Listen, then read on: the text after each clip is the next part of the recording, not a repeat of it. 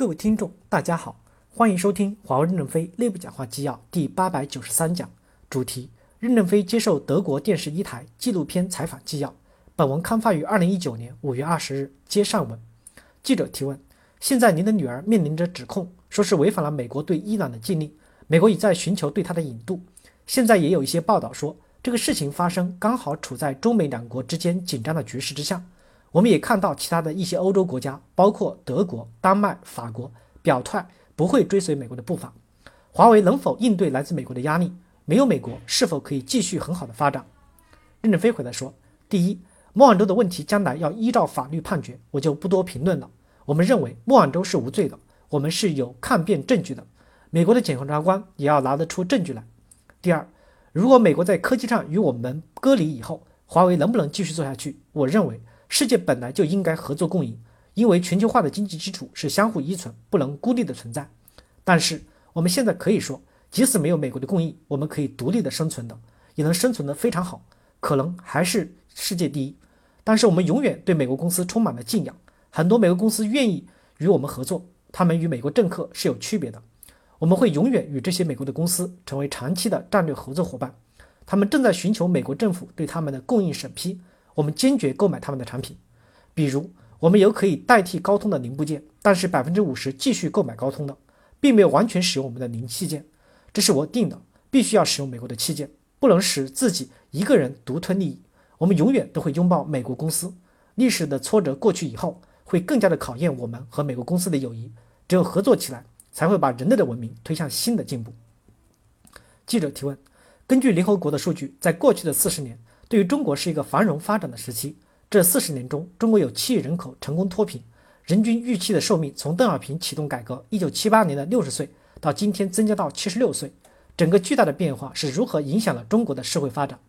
任正非回答说：第一，六七十年代中国的人口应该是六亿多，天还是那个天，地还是那个地，但是人们都吃不饱。邓小平开放改革以后，十三亿人民吃不完了，说明生产技术大发展了。农村从联产承包变成了土地流转，未来逐渐的会走向西方农场式的生产方式，先进的农业工具各种利用已经有很大的提升，这样的提升使中国的粮食产量提升的非常大。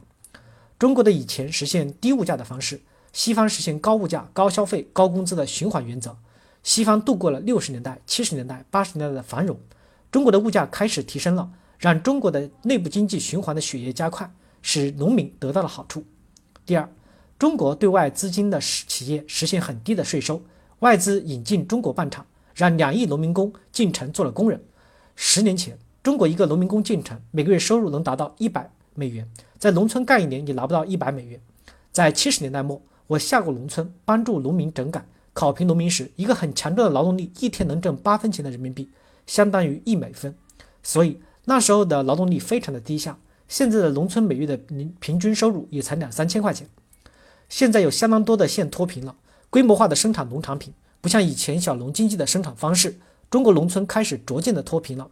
比如贵州有一个赫章县，那里很适合种很细很香的葱，几万亩地都种小香葱，形成了一种集约化的产业。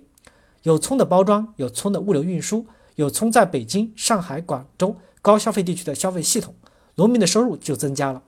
镇宁有位县委书记来看过我。说他们县里面种了一万七千多亩的小黄姜，还种了非常多的李子，刚刚摘了贫穷帽子，这个县不贫困了。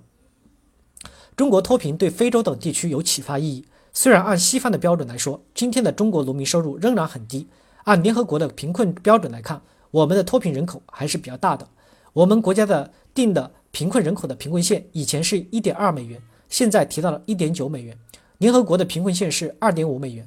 我们的贫困标准线比较低，因为生活标准比较低。开放改革对推动中国的摆脱贫穷起到了非常大的作用，以及各级干部的努力。因为共产党的口号是为人民服务，无论是不是真心的，都要为人民服务，客观上推动了社会的进步。